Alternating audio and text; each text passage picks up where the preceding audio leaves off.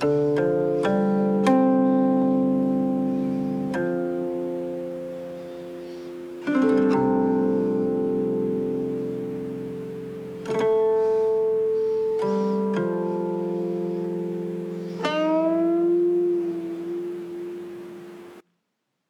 牢车马未离鞍，临事方知一死难。三百年来伤国步，八千里路吊民残。秋风宝剑孤臣泪，落日征旗大将坛。环海尘愤分未已，诸君莫作等闲看。闲言少叙，接眼前文。咱们上文书说到，陈四儿跟着吴大师帮忙治好了丢了魂的崔小芬。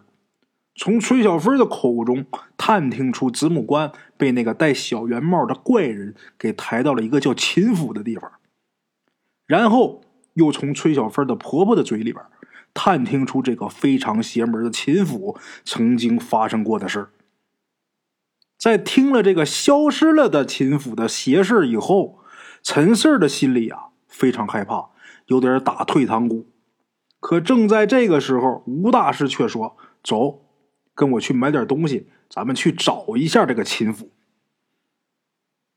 要去找秦府。陈四一听吴大是这么突然的决定啊，这心里边咯噔一下。如果要是这个老太太她没说关于秦府的这个故事的话，陈四他还不怎么害怕。但是现在啊，陈四对这个神秘的秦府啊，已经是心生畏惧。正是因为这个原因。才导致吴大师说：“走，跟我去找一下这个秦府。”然后起身就走。陈四他没有第一时间跟上。吴大师他也察觉到这个，立马回身，一看这个陈四还在原地站着呢，就问：“你怎么还不走？”陈四回了一下神儿，哦，哦了一声，赶紧跟上去。离开崔小凤他家以后啊，这吴大师就问这个陈四就说你刚才是不是害怕了呀？陈氏也没有隐瞒，直接点头，确实害怕了。这吴大师也说呀，这秦府啊，确实是挺诡异。但是四儿啊，你得去把这子母关找回来呀，不然的话，这张寡妇她肯定会缠着你的。张寡妇这怨气啊也非常大。如果说子母关没找回来，她缠着你，直到你死。这事儿能罢休，与其呀被张寡妇给缠死，还不如咱们现在抓住这最后一线希望。就算最后这个事儿没成，咱们也算是尽力了，也不算有什么遗憾。你觉得呢？陈氏啊，看着吴大师这么认真的表情啊，陈氏也是眉头微皱，心里边觉得吴大师说的对啊。陈氏这时候想明白了，赶紧点头就说：“好，吴大师，咱们去找亲夫。”陈四这时候就对他刚才那点畏惧啊，不知道为什么觉得有点羞愧。你说人吴大师是给咱帮忙呢，人家都不怕，你说我怕什么呀？啊，何况还有吴大师在呢。就这样跟着吴大师，先是到了街上，这吴大师去花圈店啊买了一些香蜡纸钱，然后呢又买了一圈红线。还有一些钉子，这钉子不是铁钉子，是木质的钉子。这些买完之后啊，陈四跟吴大师两个人还去了这个菜市场，买了点黄豆。等离开这个花圈店呢，陈四吴大师也没再耽搁，啊，两个人直接奔着那座南山去了。咱们得说一下这座山啊，这座南山。虽然说是一座山，但是海拔并不高，海拔能有多高呢？一百来米，一百来米而已啊！这坡度也很缓。你从远处看这座山的话，就很像一个人的啤酒肚。哎，我这么说大家就好理解了。这个山上啊，林木覆盖面积比较大。陈四按照崔小芬说的，靠近山顶的地方，然后结合秦府啊。占地面积的大小，所以陈氏啊就开始留意那些比较平坦的地儿。还别说，还真让陈四给发现了。这地方啊，面朝东方，就好像是有人呐拿拳头轻轻的压了一下啤酒肚的一边让这个地方啊让它凹进去一块。但是啊，隔着老远，陈四就看见啊，这块地的颜色偏暗，就这块地的颜色跟周围的树林啊这个碧绿色呀，形成了一个鲜明的对比。看到这块地方以后啊，陈四的心里啊，还是忍不住发毛。过了差不多二十分钟吧，陈四跟着吴大师啊，就到了那块比较平坦的地方。当天呢，蓝天白云，太阳高挂，这个光线很强。往山上走的时候啊，走在其他地方这个树林里边，非常明亮，因为光线非常好啊。透过这个树木、这个树枝啊中间的空隙照下来之后，也是非常亮。但是进入这一块地方以后啊，这光线突然间就暗下来了，而且。这地方的树木啊，并不算是枝繁叶茂，互相之间的间隙呀也非常大，但是这阳光就好像是被什么东西啊给隔绝了，就愣是这阳光下不来多少，所以啊，陈四在里边走的时候啊，就有一种就特别诡异的一种阴冷感。它跟冬天的那冷不一样，打心里开始冷。所以啊，即便你的皮肤啊不觉得冷，但是心里边凉，这人还是啊打冷战，啊浑身直哆嗦。陈四啊，冷的就抱紧自己的胳膊，然后就问吴大师：“吴大师，你觉不觉得冷啊？”这时候吴大师看了一下四周。然后抬头看着这个灰暗的天空，这时候吴大师啊，这表情非常凝重。这地方的阴气怎么这么重啊？居然能重到啊遮住阳光！吴大师这么一说啊，陈氏的心里更害怕了。吴大师，那你有把握对付吗？不敢保证啊。不敢保证。说着话，吴大师啊，拿出九颗黄豆，然后啊，递给陈四儿让陈四儿含在嘴里边告诉陈四儿啊，这黄豆只能在嘴里边含着，别咽下去啊，这样就能好点陈四儿赶紧接过黄豆啊，含在嘴里边他怕自己把这豆子给吞下去啊，就拿舌头啊，把这九个黄豆给压在这个舌头下边然后就说呀：“吴大师，咱们现在该怎么办？”吴大师继续看着四周啊，陈氏，我估摸着啊，这地方就是秦府的府邸所在。陈四扫了一眼，眼前全都是树木，哪有什么府邸呀？吴大师说呀：“现在是白天，咱们两个又是大活人，阳气强，现在是我们是看不见。这样啊。”咱们先试着呀，摸一下这地方的道道，咱们看看能不能啊找到他的破绽。说完之后，这吴大师啊就把红线给拿出来了，一头绑在这个陈四啊他左手的中指，一头是绑在这个吴大师他的左手中指上。陈四一旦要是遇到什么情况，你就拉我，明白了吗？陈四当时还不明白呢，心说咱俩离这么近。那要遇上什么事我直接喊你多方便呢，我干嘛还拉你呀？这吴大师啊也没解释，直接就往前走。陈四啊也没敢耽搁，赶忙跟上。这个树林子里边很阴很潮，越往前走啊，不仅心里冷，这皮肤也开始冷了起鸡皮疙瘩，而且啊，还有一种啊让陈四啊觉得惶恐的感觉。什么感觉？总觉着有人呐。盯着他，这也是咱们人的第六感，就是这身体啊，发现了潜在的威胁以后发出的指令信号，这属于本能。这种感觉让陈氏现在觉得非常不爽。但是当陈氏回头一看的时候啊，这种感觉立马消失了，等再回头的时候，背后就一阵发毛，心里边啊，紧跟着也开始恐惧。往前走了几步以后呢，陈氏突然是脚下一绊，低头一看呢，把陈氏给吓了一跳啊，脸色大变，妈呀一声。那么什么东西把他吓一跳呢？一个骷髅头，而且这个骷髅头啊，陈氏一绊到他之后，一回头一看，正好跟这骷髅头四目相对，当时把陈氏给吓惨了。妈呀一声之后，吴大师听到他喊，赶紧回头问他：“你怎么了？”陈氏就指着地面这骷髅头。吴大师看了一眼之后啊，表情啊也开始啊变得比较严肃。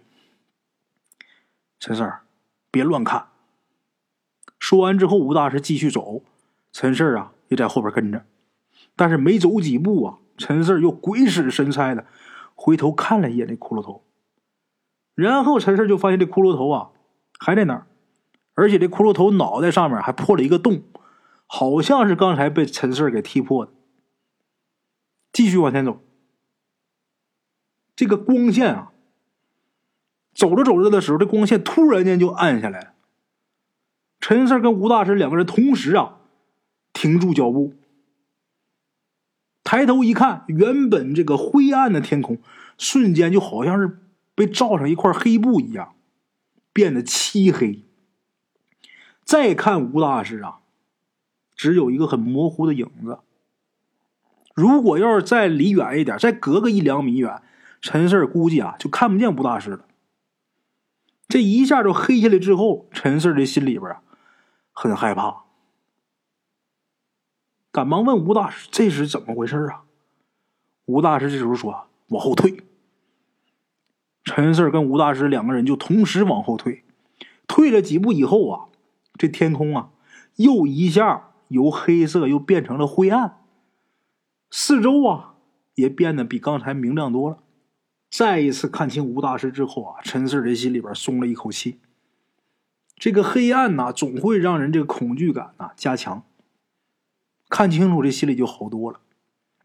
虽然是松了一口气，但这事儿也确实是让陈四啊惊奇不已。这就是几步的差别而已，咋天空这颜色变化那么大？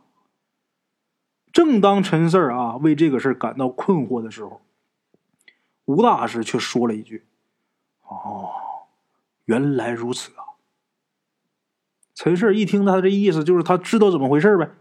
这时候吴大师就跟陈四解释：“如果我没有猜错的话，前面几步啊，很有可能是一处房屋。它就算不是房屋，至少它是一个有顶的建筑。”陈四这时候眉头一皱，就说：“您说这话是什么意思？”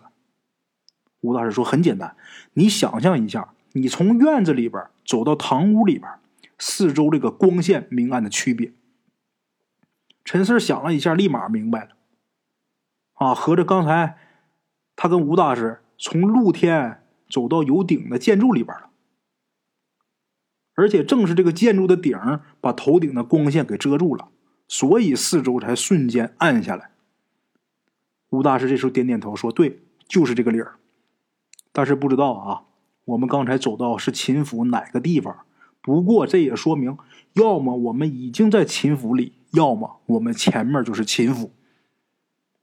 哦，吴大师，可现在是大白天，咱们也看不见秦府，也进不去，怎么办呢？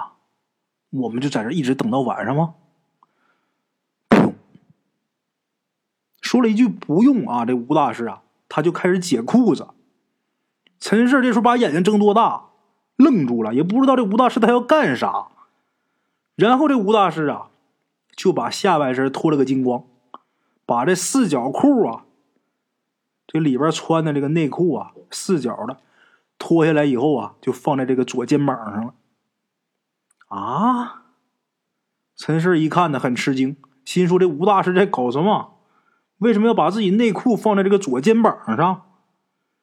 他不嫌那玩意儿有味儿吗？这吴大师啊，把这个内裤搭在肩膀上以后啊，立刻是环顾一下四周，然后就跟陈四说：“我们现在确实是在秦府里。说这话，这吴大师立马就拉了一把陈四。这陈四啊，就往他身边走近了一步。紧接着，陈四这个背后啊，就传来一阵阴风，很微弱。不光有风，而且还有轻微的脚步声。谁？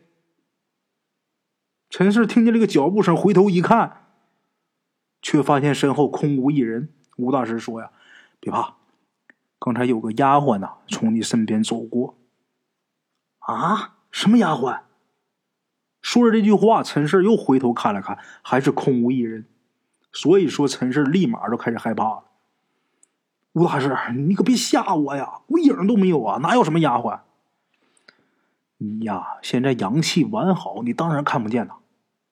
说着，吴大师就指了指自己这个内裤，然后就说呀：“我用内裤啊挡住了我自己的一把火。”啊，咱都知道啊，人身上有三把火，这吴大师啊。用内裤挡住了一把。我现在阳气弱下来啊，我自然可以勉强看清楚四周的环境。如果我再把右肩膀的火给挡住的话，那我就能完全看清楚四周。但是这样一来的话，秦府里的人呐也能看到我，那样的话就太危险了。哎呦，吴大师这一番话啊，听得陈四儿是云里雾里的，觉得好神奇。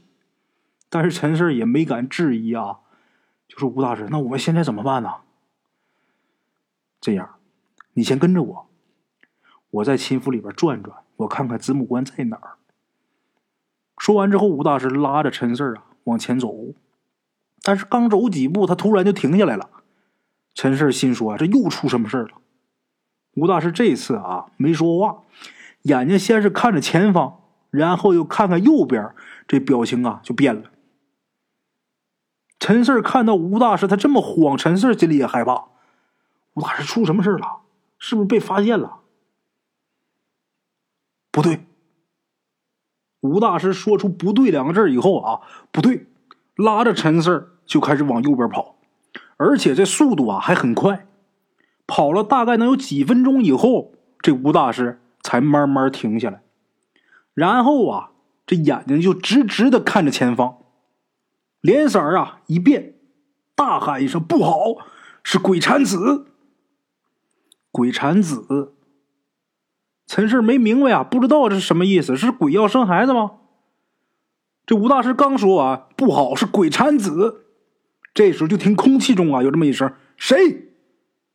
一声怒喝啊，突然传过来，陈四这心头一紧，全身开始发冷。吴大师这时候拉着陈四啊，立马是掉头就开始跑，而且速度非常快，还把他自己搭在这个左肩上的这个内裤啊给拿下来了。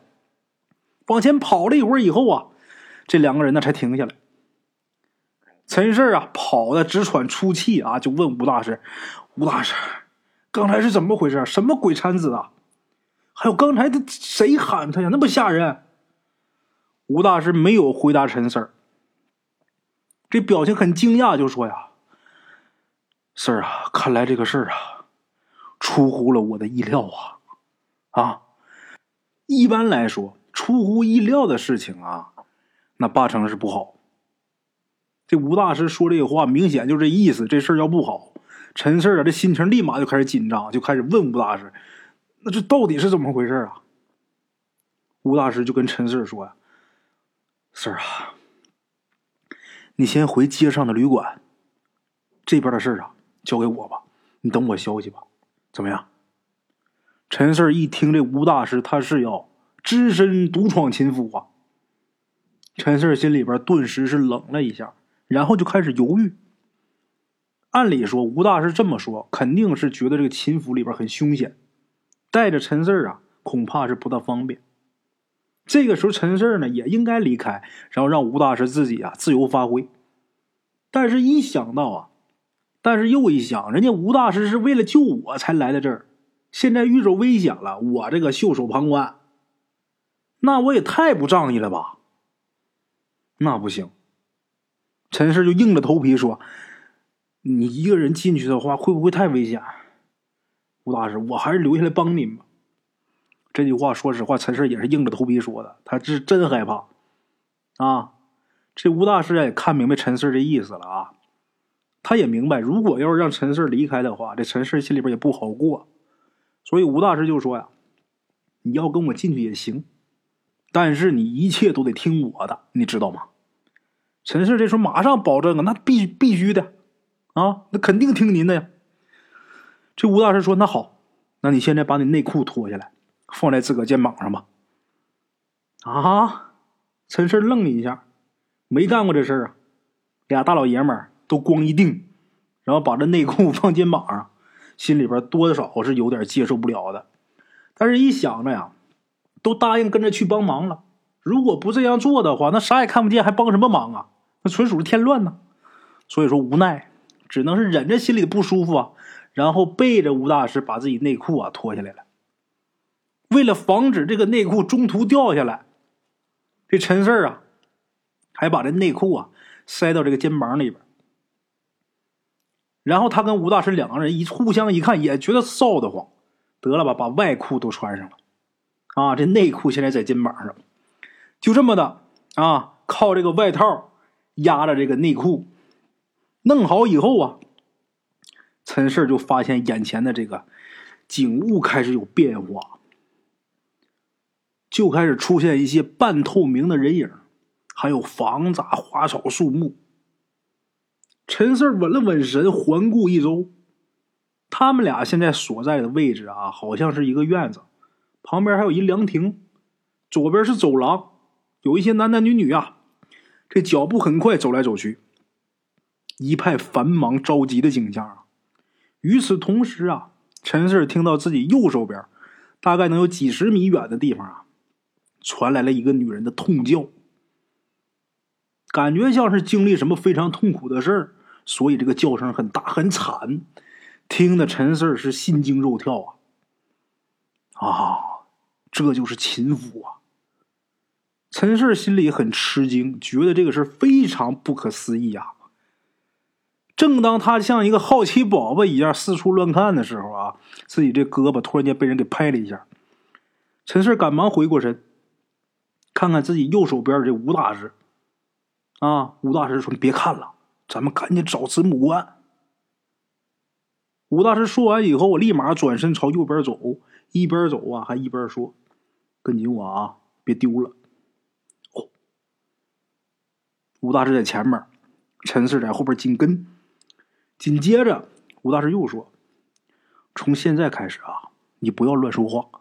如果看到那些丫鬟还有家丁朝你走过来啊，你尽可能的躲开他们。”千万别碰着他们，知道吗？